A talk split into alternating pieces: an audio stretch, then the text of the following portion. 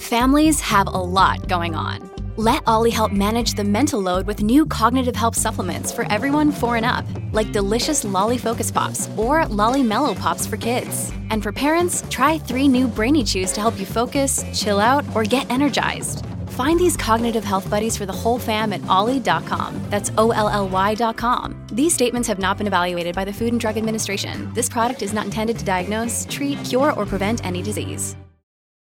This episode is brought to you by Shopify. Whether you're selling a little or a lot, Shopify helps you do your thing, however you cha-ching. From the launch your online shop stage, all the way to the we just hit a million orders stage. No matter what stage you're in, Shopify's there to help you grow. Sign up for a $1 per month trial period at shopify.com slash special offer, all lowercase. That's shopify.com slash special offer.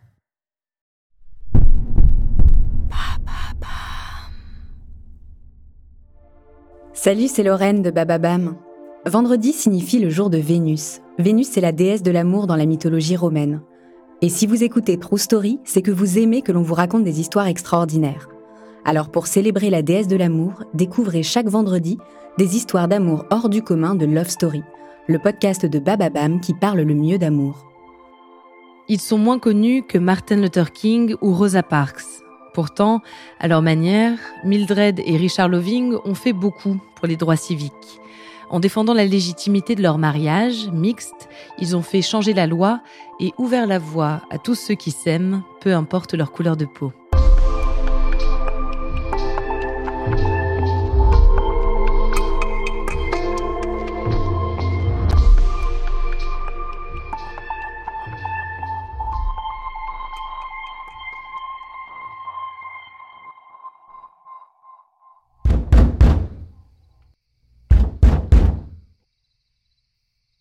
Nous sommes en plein cœur d'une nuit d'été en 1958.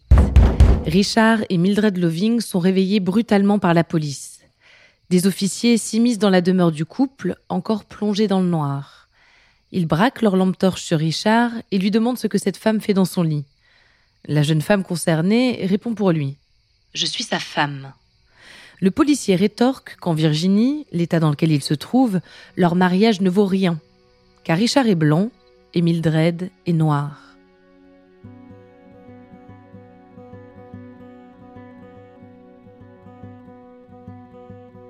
Richard et Mildred se connaissent depuis l'enfance. Ils ont grandi dans la bourgade de Central Point, Virginie, à quelques pâtés de maison l'un de l'autre. En grandissant, ils tombent amoureux. Mildred est une jeune femme gracieuse, élancée. On l'appelle String Bean, le haricot vert. Elle a des origines afro-américaines et amérindiennes. Richard, lui, a le physique typique du redneck. C'est un campagnard aux dents gâtées et à la nuque rougie. Avec ses cheveux blonds en brosse, il a l'apparence type du suprémaciste blanc de l'époque.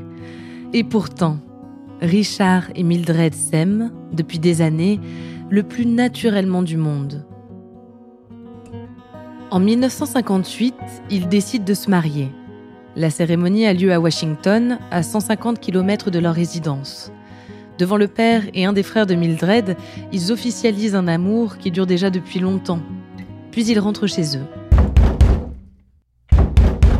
C'est quelques semaines plus tard que les policiers viennent les chercher. On les arrête et on les place en détention, séparément. À l'époque, Mildred est enceinte. Leur tort Avoir violé le Racial Integrity Act, un texte de loi qui interdit les mariages mixtes en Virginie et dans 23 autres États américains. On les présente à un juge qui, pendant l'audience, mêle à la lecture des textes de loi celle de la Bible. Il a des mots qui marqueront les esprits par leur violence. Il cite Johann Friedrich Blumenbach, un anthropologue du XVIIIe siècle. Dieu Tout-Puissant a créé les races blanches, noires, jaunes, malaises et rouges, et il les a placées sur des continents séparés, et sans l'ingérence dans son arrangement, il n'y aurait aucune raison pour que de tels mariages aient lieu. Le fait qu'il ait séparé les races montre qu'il n'avait pas l'intention que les races se mélangent.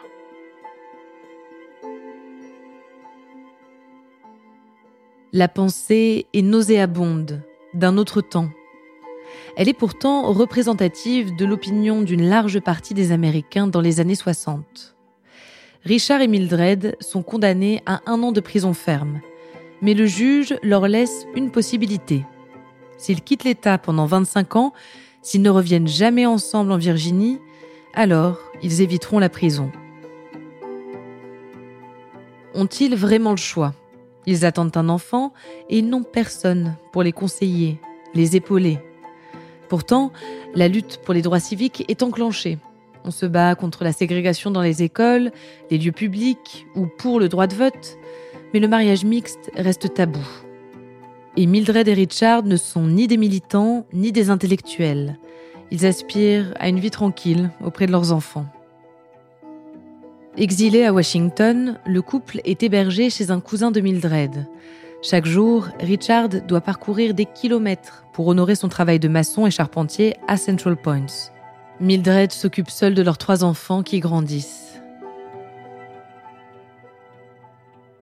Look, Bumble knows you're exhausted by dating. All the must not take yourself too seriously and 6 1 since that matters. And what do I even say other than hey?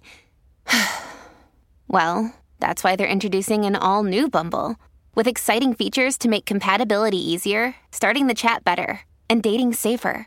They've changed, so you don't have to. Download the new Bumble now. Un jour, Richard se fait renverser par une voiture dans les rues de Washington.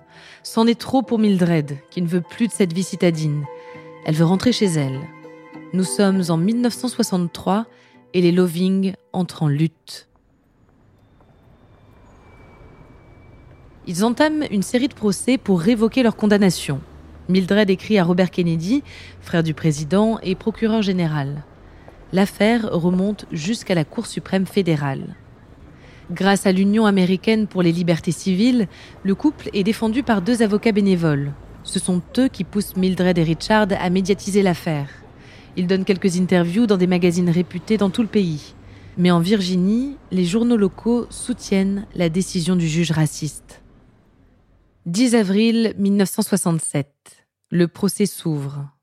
Philippe Hirschkopf, un des deux avocats du couple, présente l'affaire au juge en disant Vous avez devant vous ce que nous considérons être la plus odieuse des lois de ségrégation et de l'esclavagisme.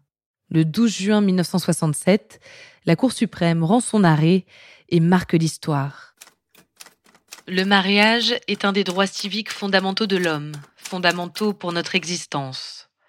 Pour nier cette liberté fondamentale sur une base aussi intenable que les classifications raciales incorporées dans ces lois, des classifications si directement subversives au principe d'égalité au cœur du 14e amendement, privent assurément tous les citoyens de l'État d'une liberté sans procédure légale régulière. Le 14e amendement requiert que la liberté de choix de se marier ne soit pas restreinte par des discriminations raciales. Sous notre Constitution, la liberté d'épouser ou de ne pas épouser une personne d'une autre race réside dans l'individu et ne peut être réduit par l'État.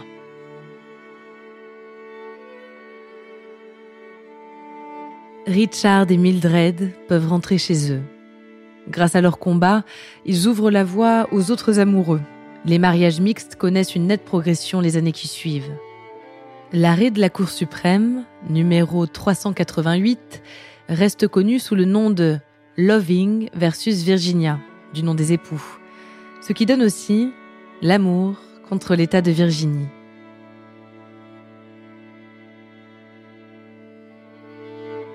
Richard meurt tragiquement en 1975, tué dans un accident de voiture.